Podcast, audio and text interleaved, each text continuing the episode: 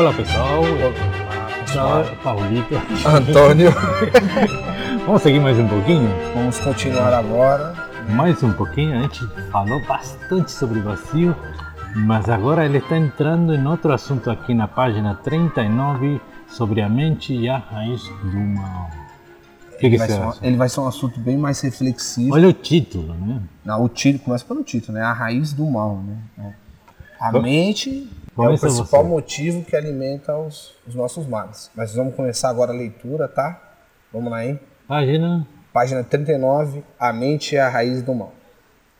Para explicar o vazio e a impermanência, o Buda incitava as pessoas a refletir sobre como os fenômenos surgem, mudam e degeneram. Processo que corresponde ao ciclo de nascimento e morte. O nascimento representa o surgimento, ao passo que a morte representa a degeneração. A finalidade de tal explanação era conscientizar sobre os detalhes das mudanças, e assim levar à percepção de que nada é permanente. A plena compreensão de que nada é permanente e de que nada tem essência duradoura leva à conclusão de que tudo que diferir disso não passa de falsa aparência.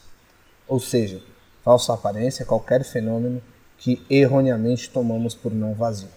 É que você comentou eh, antes do, do início eh, de que não tudo é culpa nossa, ou não tudo é graças a gente.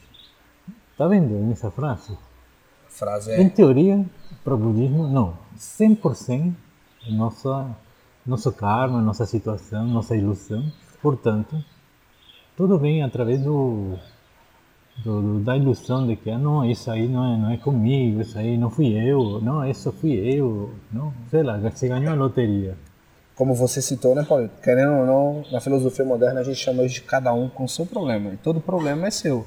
É, Então, isso aqui traz isso. Quando a gente acha que algo é, não é vazio, como a gente já disse no conceito de vazio, de achar que algo vai durar por muito tempo ou para sempre, a gente acaba alimentando e se iludindo dentro desse mundo. Agora a gente vai continuar mais um trechinho aqui. Ao afirmar que os seres sencientes estão iludidos, o Buda quer dizer que eles aceitam as falsas aparências como algo totalmente real. O Buda descreveu esse estado de ilusão como um sonho, mas sem implicar que haja uma individualidade, ou ser absoluto sonhando esse sonho. Ou seja, não há ninguém sonhando.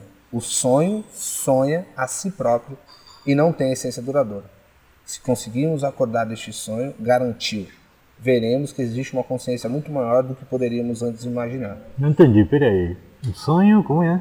Como é que é? O- os- olha, olha que interessantíssimo O esse trecho. O sonho sonha a si próprio. Ah, claro, se a gente tem uma ilusão, o que estamos sonhando é um sonho do, de um sonhador. É curioso porque eu gostaria só de fazer uma, uma abrir um parênteses aqui dentro deste assunto, mas para a gente compreender melhor. Quando a gente busca a vida fora da Terra, a gente leva em consideração a composição química e estrutural que a nossa vida nesta Terra ela tem. A gente parte do princípio que esta vida aqui ela é duradoura É, e que ela procura- não é vazia. procurar uma coisa semelhante. A gente não compreende que se a gente que a gente só tem os nossos parâmetros Uhum. para buscar algo. Então, aquilo quando ele fala que que o sonho sonha a si próprio, é, É que nem que aquele aquilo que você está sonhando, quem nunca sonhou voando? É, na, ciência, na ciência aeroespacial tem esse debate toda hora, mesmo filosófico ainda. Todo mundo sabe que a definição de vida é completamente nos parâmetros e convenções do ser humano, né? Claramente. A Então, gente não tem nem, uma- nem a mais mínima ideia do que pode constituir vida em outros espaços, né? quando a gente está iludido vivendo na falsa aparência de que somos ricos, que somos pobres, que temos um país, que temos uma nação, que temos um idioma. Então a gente vai sonhando por nós mesmos e esse sonho vai seguindo como vida própria. O sonho sonha a si próprio. Né? Ou, quantas vezes a gente está num sonho, a gente quer sair dele, a gente aquele- não consegue, que fica naquele desespero, e às vezes a gente está num sonho tão bom que a gente nem acredita que a gente faz parte dele. aquele filme do. Quem era? Do DiCaprio? O, a Origem? A origem. A ori- Isso, olha lá. filme, né? Que Bom, louco. é um mestre de um, um, belo um filme. Mas, ah, Peraí, voltando no assunto, o título é A Mente, Mente é a raiz do mal. É, Até agora não, não falou muito sobre isso. É, ainda não se aprofundou, só tá deixando claro, por hora, de que a gente tá apegado à falsa aparência Tá, que já E- tocamos. e de que a gente tá numa grande ilusão dentro disso, como se fosse O um DiCaprio. como se fosse o DiCaprio. Ó, continuando. Continuando. Mestre Tachu, com datas ignoradas, da dinastia Tang, diz: A mente é a base de tudo. Portanto, se queres entender o bem e o mal, compreenda a mente. Hum, faz sentido. O Sutra Lakavatara afirma: Todas as coisas surgem da mente e todas as coisas extinguem-se na mente. Segundo o Sutra do Ensinamento Legado, quem controla a mente pode fazer qualquer coisa. Olha, Entendi. vou só terminar aqui com uma declaração do mestre Tachu, ali atrás. Os sábios procuram compreender a mente e não o Buda, ao passo que os ignorantes procuram compreender o Buda e não a mente. Nossa, que legal isso aí. hein? E ele termina: os sábios controlam a mente, enquanto os ignorantes controlam apenas o corpo. Puxa vida, lê de novo pra mim, por favor. Lei completa. Os sábios procuram compreender a mente e não o Buda, ao passo que os ignorantes procuram compreender o Buda e não a mente. Os sábios controlam a mente, enquanto os ignorantes controlam apenas o corpo. Isso aí merece destaque pra pensar, né? Vamos pensar assim, ó. É, será que a gente controla a nossa mente mesmo? Aí a gente volta lá naquele princípio no podcast que a gente falou sobre a raiva.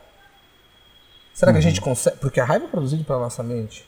A gente não consegue nem controlar a nossa própria mente naquele momento. A gente se acha no direito porque está com raiva, porque está chateado, machucar alguém, reclamar alguém, não pagar o boleto. Né? Sempre lembrando esse detalhe. Não. é, a gente sempre o tempo todo a nossa mente nos domina e a gente não, não começa a adquirir esse controle da mente, mas aí o- os que se apegam ao budismo enquanto uma religião não, mas porque o Buda disse isso, mas e a sua mente? Como, como a sua mente trata todo este processo para não ficar no sonho, para compreender que está no sonho? Sabe que outro dia casualmente estava presenciando numa, reunião, estavam os dois sócios brigando. Um tinha todos os argumentos para jogar a culpa do, dos últimos erros, equívocos da firma no outro, no outro sócio. E o sócio, eram três na verdade, mas o terceiro ficou quietinho, só esperando dar o, o voto final, né? Mas os, os dois sócios tinham 3 mil argumentos cada um para fazer entender para o outro sócio que a culpa era do outro, sabe? E aí, eh, esse, esse exemplo que está dando aí, bem claro, né? Como, como o mal está na nossa cabeça, nesse sentido. A gente não controla a nossa mente, e está claro em momentos como esse, né? Eu podia ver, putz, esses dois estão totalmente diluídos em um ego, em, um, em uma ilusão de proteger e dar importância à sua capacidade, né? E, e já transpolaram tudo que tudo que era o princípio, o, o intuito dessa firma e do, de por que dois amigos se associaram, colocaram uma grana, putz, completamente fora de si, os dois até ele começaram a gritar, bater na mesa, a coisa ficou bem colorida para mim, para eles não, para ele estava Preto e branco. preto e branco, eles cada um olhando no outro o mal. E você vê que o mal está na cabeça de cada um deles. É, Eh, Pode ser um exemplo? É, claro que é um exemplo. Se você começa. é, como todo problema que a gente tem é nosso, É. sempre lembrando que é importante, é, o budismo ele tem uma característica diferente da maioria das religiões ocidentais, porque ela é uma religião é, egocêntrica, não no sentido de egoísta, de que você tem que olhar para si próprio para entender sua própria mente. Claro. É, então, quando, ah, não, porque o, o, o meu sócio aqui ele poderia ter aplicado o dinheiro dele, ele não aplicou porque ele comprou, isso aqui é um roubo, que não sei o quê. Não. Quantos males a mente dele está produzindo por causa de Isso. alguma ilusão? né? Não, porque foi o Paulo que falou mais do que eu no podcast, então ele assume a responsabilidade se algo, né? Ou o Antônio falou mais no podcast, ou o ouvinte fez um comentário X, por isso que o podcast não, não recebeu uma boa avaliação, ou ele fez um, um, bom comentário por isso que o podcast. Põe outro exemplo. então, como, como a gente entender? Como a gente pode entender que a mente produz nosso mal? Quantos, quantos males a nossa mente não vai criando por conta própria? E outra pergunta é como é que a gente não consegue separar ou autoflagrar esse momento, né? Como é que a gente cria todo esse mal com a nossa mente e não percebemos isso, e não temos controle. Aí que não somos sábios, né? Aí é que nos falta a sabedoria. Nos falta sabedoria, porque eu acho que quando a gente se depara com tamanha sabedoria do, do Buda, a gente quer ser Buda, tal como essa frase diz, né? Eu quero ser Buda e pular os, essa etapa e ser Buda. Eu Mas vou, eu vou ser um Buda porque eu li, né? Eu li e sou um Buda, agora eu posso Mas dizer. A etapa tem a ver com controlar nossa mente. Se, enquanto não olhar para a mente é um problema. Nossa conduta. Olhar, olhar externamente o outro, se olhar por dentro da própria mente. Da própria mente. Eu gosto de uma frase do do, do Venerável Mestre que diz que a gente, antes de julgar qualquer pessoa, a gente tem que olhar para os nossos méritos e deméritos com honestidade. Ah, este com honestidade faz uma diferença grande. Como é que era a frase essa? É... Antes, antes de criticar, é, deverá fazer um uma avaliação um justa e honesta dos seus méritos, e deméritos. Então, será que a gente avalia os nossos méritos com justiça? É. Será que avaliamos os nossos deméritos com justiça? Ou a gente processa os males da mente, culpando o outro pelos nossos deméritos e nos vangloriando pelos nossos méritos? Quando se fala algo ruim de alguém, com um pouquinho de raiva, de repente uma inveja escondida, mas você está fazendo uma, uma crítica que não, não, não constrói nada, é só uma, uma, uma mente totalmente criando mal. É, e você não depara que não tem os direitos, ou seja, nesse caso, méritos para fazer essas colocações sobre alguém, sobre uma situação e tudo isso.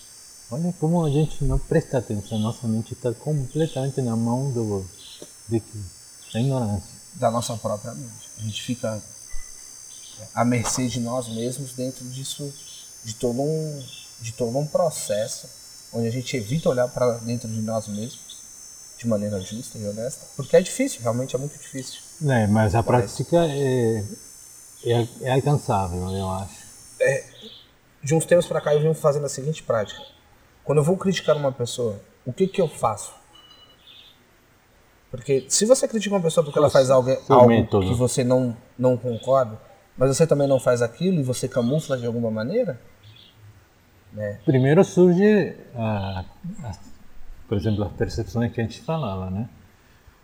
Os cinco escândalos. Então começa, alguém faz uma coisa e e essa coisa que é a forma e tudo isso, no momento você gera ira, gera raiva, e isso toma conta da sua mente e sua mente vai querer começar a xingar, ou tomar uma atitude ruim, criar um mal e tudo isso. Criar um mal no você... pensamento, na fala e na ação. É. Qual é o seu método para conter isso, controlar isso? Ah, eu sempre gosto de pensar, o que eu faço em relação àquilo? Ah, porque fulano falou mal de Beltrano. Então por que, que eu tô falando dele? Não, mas eu estou falando aquele calor do momento. Como é que você se contém? A sua esposa faz uma coisa que você não gostou e pá, e estourou e tem que conter. Como é que se faz? Normal, curiosamente, eu falo o que eu estou sentindo, uhum. tentando não, é, não discriminar, não, não descrever o que eu estou sentindo como algo é, gerado por ela. Entendi. Então, se ela fez algo que me deixou com raiva, eu digo, eu estou com raiva, porque essa situação não me agradou por causa desse, deste motivo. É, é, o que aconteceu para isso ter acontecido? Vamos, vamos ver juntos o que aconteceu. me fala a sua visão, mas primeiro eu digo a minha. Eu, eu sou daquela pessoa que eu prefiro é, expor o que eu estou sentindo no momento, seja para quem for. Claro, sempre tomando cuidado, porque o karma ele é gerado pela mente, pela fala e pela ação. Uhum. Então, é, como eu posso dizer isso da melhor forma possível, em que daquela maneira eu esteja sendo o mais benéfico possível com a pessoa? Porque se uma pessoa faz algo que é errado, você pode dizer para ela que ela fez algo de errado sem humilhá-la ou, ou tratá-la uhum. mal ou sem produzir o mal. Sem fazer com que a sua mente. Só que a sua mente vai reagir. Se você não tiver a prática constante de respirar. Respiração. E é respirar mesmo, é você. Antes de você, você parar e respirar e ouvir o que a sua mente está dizendo para você. E aí depois você replica, porque se você vai no impulso, às vezes a sua mente solta uma coisa que você não deveria estar soltando. Que naquele momento ela vai ser interpretada por, de outra maneira. Até por, por você próprio. É o que a gente chama de falha de comunicação, mas na realidade é isso. Então é respirar, esse é o meu método. Fiquei com raiva, eu já respiro, ouço o que minha mente está dizendo. Se eu não conseguir falar nada de bom, eu simplesmente me silencio e digo: eu não uhum. estou em condições de falar nada agora porque eu não tenho nada de bom para ser dito. Eu simplesmente me silencio e fico naquela briga, né? Eu, eu, eu e mesmo, né? Soco, joga no corner, faz aquela divisão nas cordas.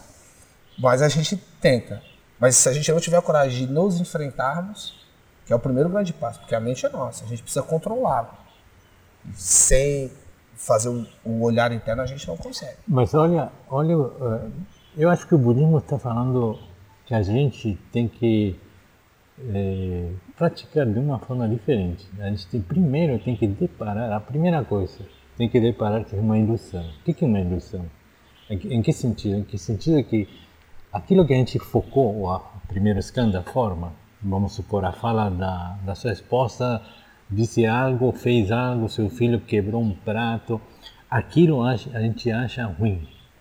Então já começamos por aí, a gente está errado o filho quebrou o prato, isso não significa nada errado, que a gente acha, né? Mas é um fenômeno natural das coisas, do crescimento de um filho, vai, né? Por aí. Então não está errado. Se a sua esposa falou uma coisa muito desta e você entrou em, em, em descontentamento e um pouco de ira, de novo, a gente pegou a forma, ou seja, nesse caso a fala, e tomou isso como algo errado. É, de novo, a gente está errado. Isso não é um erro, é um fenômeno de alguém que passa por um dia, qualquer um, e fala uma coisa. Entende? Tem um, um conto né, que, que uma, uma mãe fez um monte de cookies. De novo, que cookie. É, parece que na China abundava as cookies.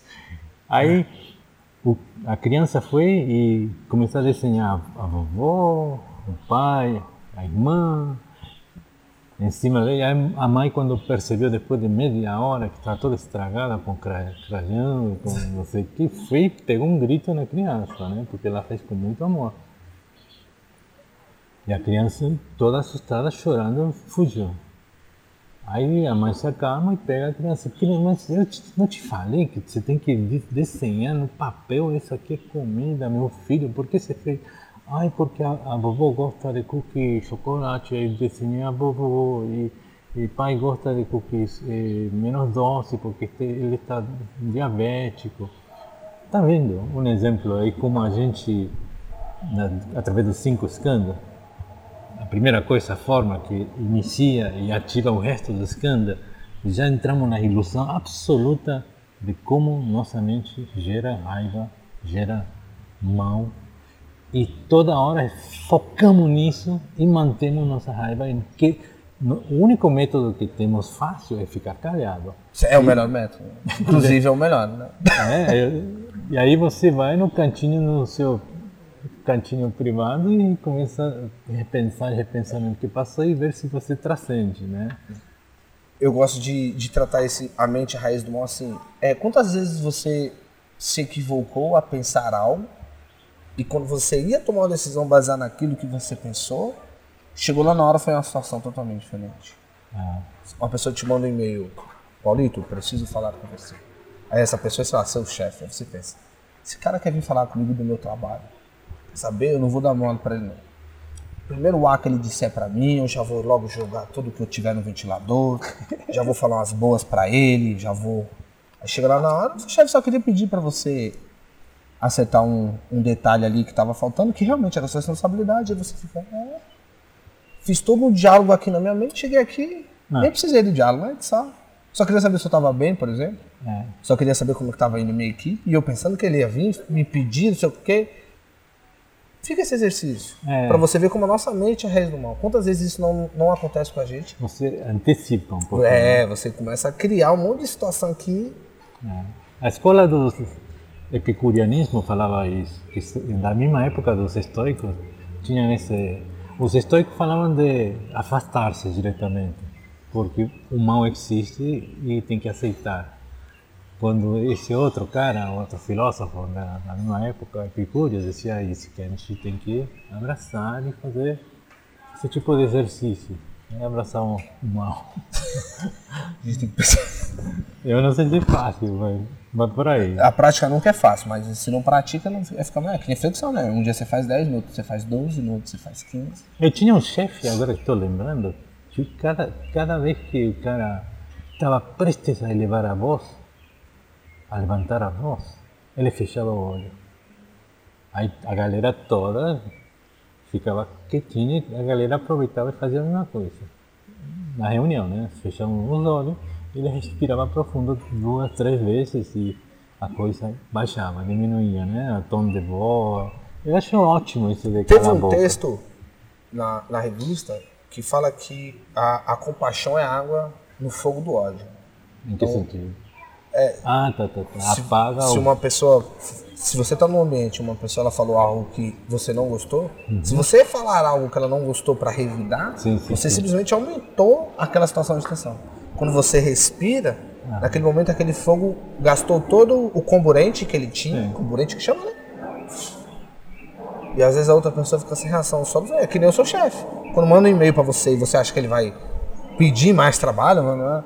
você chega lá já armado, pronto, ele simplesmente faz algo que naquele momento te surpreende, você respira, você fica meio perdido, você fica sem saber o que aconteceu ali, o que você vai ter que fazer.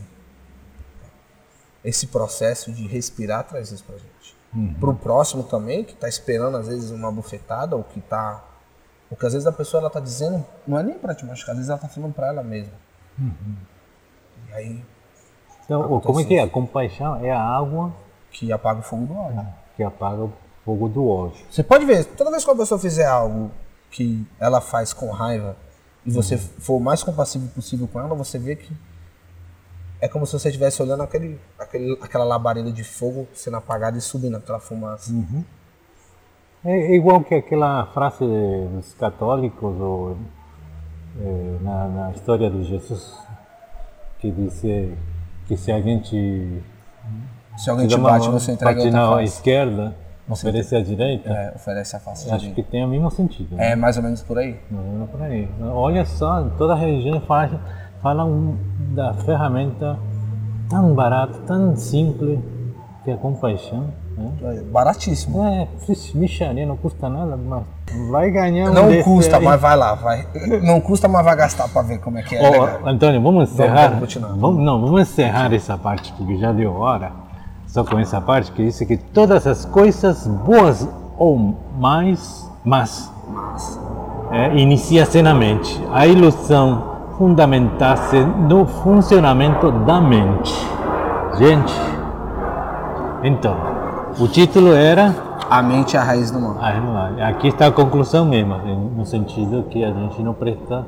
E lembrando, a gente não fala com dualidade. Quando a gente fala do, do bom, a gente também está falando do ruim, porque tudo é um fenômeno. Se, o, é, se for bom naquele momento, talvez no outro momento seja ruim. Isso tudo é produzido pela nossa mente.